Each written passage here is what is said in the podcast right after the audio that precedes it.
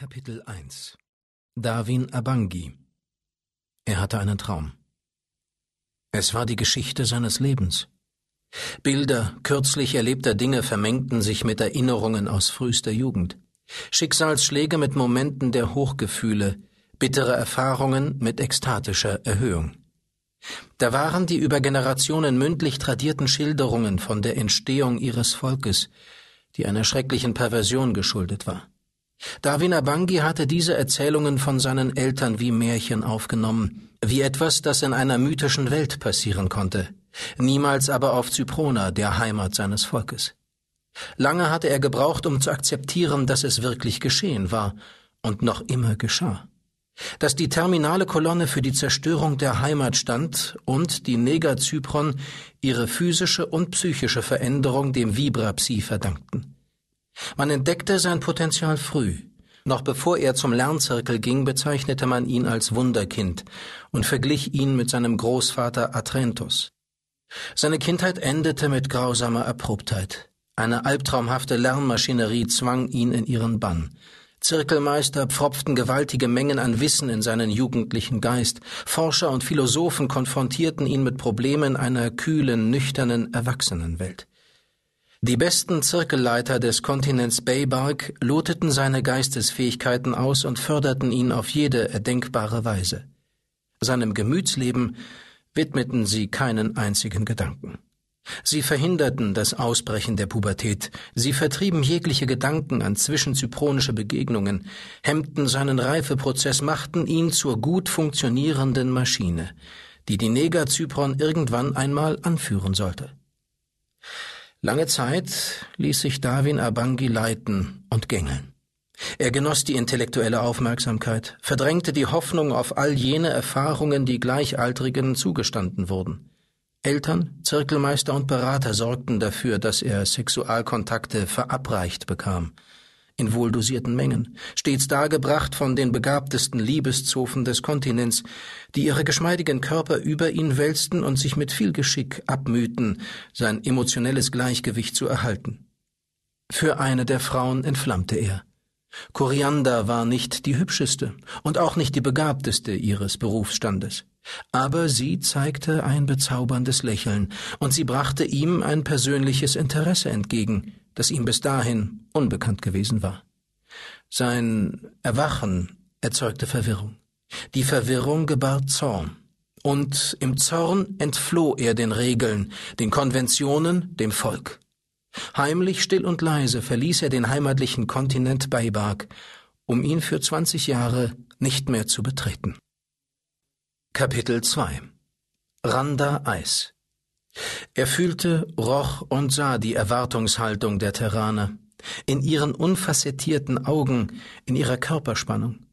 Sie wollten, dass er in die künstlich geschaffene Unterwasserlandschaft eintauchte und über den Neubau urteilte. Erwartungshaltung. Dieser eine Begriff beschrieb den Großteil seines Lebens, seitdem er zum ultimaten Rat gewählt worden war. Jedermann buhlte um seine Aufmerksamkeit, jedermann wollte mit seiner Hilfe an Macht und Ressourcen gelangen, über die er gebot.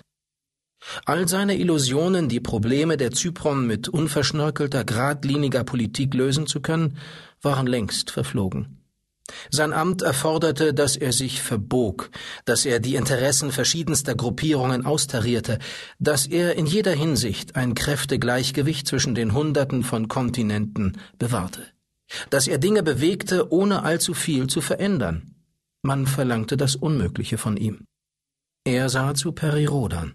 Der Terraner stand ein wenig abseits von seinen Begleitern, ruhig und leidenschaftslos, als wüsste er ganz genau, was ihn, den Zypron, bewegte.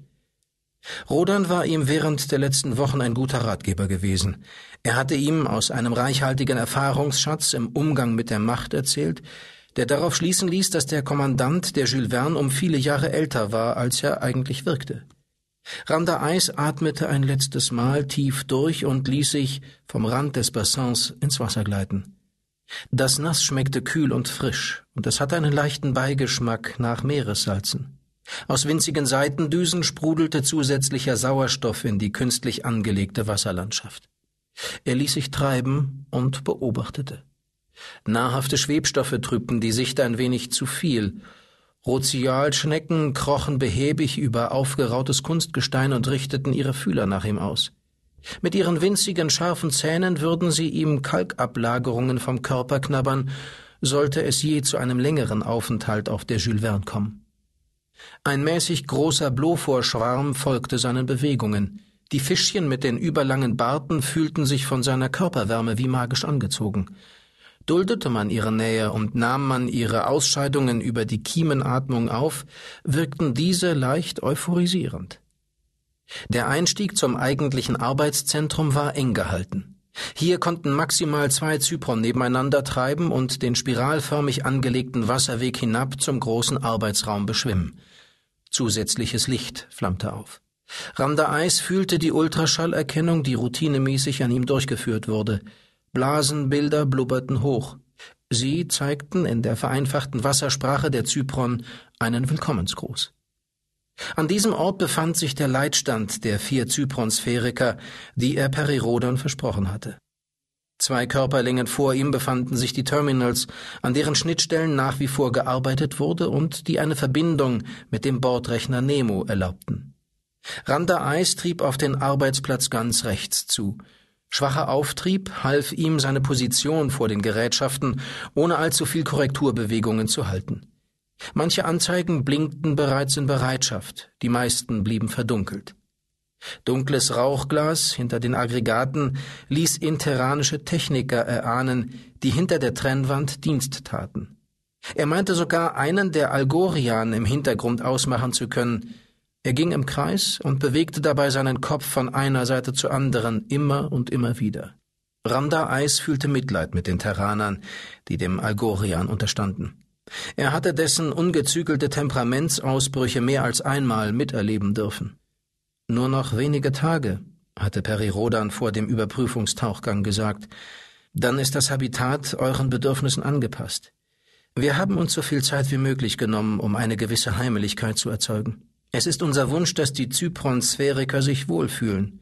Auf ergonomische Bedürfnisse haben unsere Architekten und Techniker ebenso Rücksicht genommen wie auf die Schaffung eines Umfeldes, das den jeweils individuellen Wünschen der Zypron angepasst werden kann. Randa Eis kam nicht umhin, die Arbeit der Terraner und ihrer Verbündeten zu würdigen. Viele Detaillösungen erschienen weitaus ausgereifter und gelungener, als dies in den Prokwa- und Zys-Schlachtschiffen der Zypron der Fall war. Mit seinen Fingern tastete er über Gehäuse, Verbindungselemente, Schalteinheiten und frei im Wasser schwebende Bedienungsbälle. Alles wirkte ein wenig verkleinert, wenn er Vergleiche mit seinem eigenen Schiff der Charkuva heranzog. Dies war ein Detail, das den eingeengten Platzverhältnissen im Schiffsdeck geschuldet war. Perirodans Leute erwiesen sich als meisterlich in Improvisation und Raumverwaltung. Die Packungsdichte der einzelnen Aggregate rang ihm ein ums andere Mal ein bewunderndes Luftausblasen durch die Kiemen ab. Die Sphäriker würden sich trotz ihrer visuellen Blindheit in der Jules Verne bald heimelig fühlen, dessen war er sicher. Randa Eis durchschlängelte die Nebenkorridore, Ruheräume, Sanitäranlagen und die kleine Medo-Abteilung. Schlussendlich glitt er durch eine Rundschleuse, die den Zugang zum sauerstoffgefluteten Aufenthaltsdeck erlaubte. Der gesamte Zypron-Bereich entsprach einem Zylinder mit einem Durchmesser von 20 und einer Höhe von 5 Metern. 20 Zypron konnten hier für mehrere Wochen Platz finden, ohne sich gegenseitig auf die Füße zu treten. Er kehrte zum Ausgangspunkt seiner Inspektionsreise zurück. Die rege Arbeitstätigkeit der Terraner fand augenblicklich ein Ende. Aller Aufmerksamkeit richtete sich auf ihn, auf sein Urteil, auf sein Wohlwollen. Er presste Flüssigkeit aus den Halskiemen und stemmte sich aus dem Wasser hoch. Die Menschen überragten ihn meist um eine Handbreit oder mehr, wirkten aber bei weitem nicht so füllig und kompakt wie ein Zypron. Ihr habt ausgezeichnete Arbeit geleistet, sagte Randa Eis pflichtgemäß. Ich bin sehr zufrieden. Ein paar Kleinigkeiten sind mir allerdings aufgefallen. Er rief sich die wenigen Dinge in Erinnerung, die man noch verbessern konnte. Ein einzelner Strömungswinkel, der zu hohe Schwebstoffanteil, zu weit hervorragende Bedienungselemente, zwei künstliche Felshöcker, die unangenehme Verwirbelungen erzeugten. Die Techniker nahmen seine Kritik zur Kenntnis, bedankten sich bei ihm und entfernten sich dann, eifrig miteinander diskutierend. Sie wirkten viel entspannter als ihre Kollegen, die auf der anderen Seite von Dock 10.2 unter der Ägide des